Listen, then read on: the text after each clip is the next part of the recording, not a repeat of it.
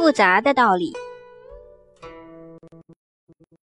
易经》还有一个道理，复杂，易记等于交互卦的道理。我们都讲究互助，这个互相就是易经的图案，像同样的挂钩交相挂住，就是一个互字。什么是交互？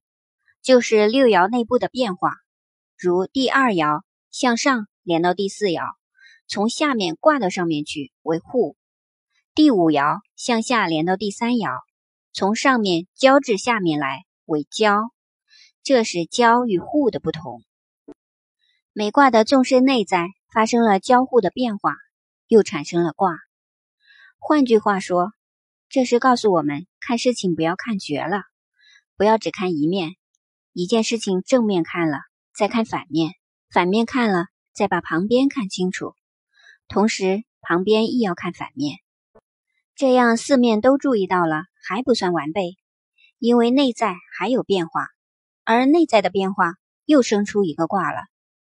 除了乾坤两卦外，别的卦把中心拿出来交互，又变了一种现象。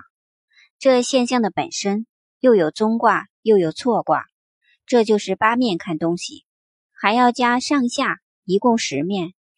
所以，把老祖宗拿来和黑格尔这些人比，简直冤枉的很。现在我们做一个结论：唐代虞世南为什么说“不学艺，不可为将相”？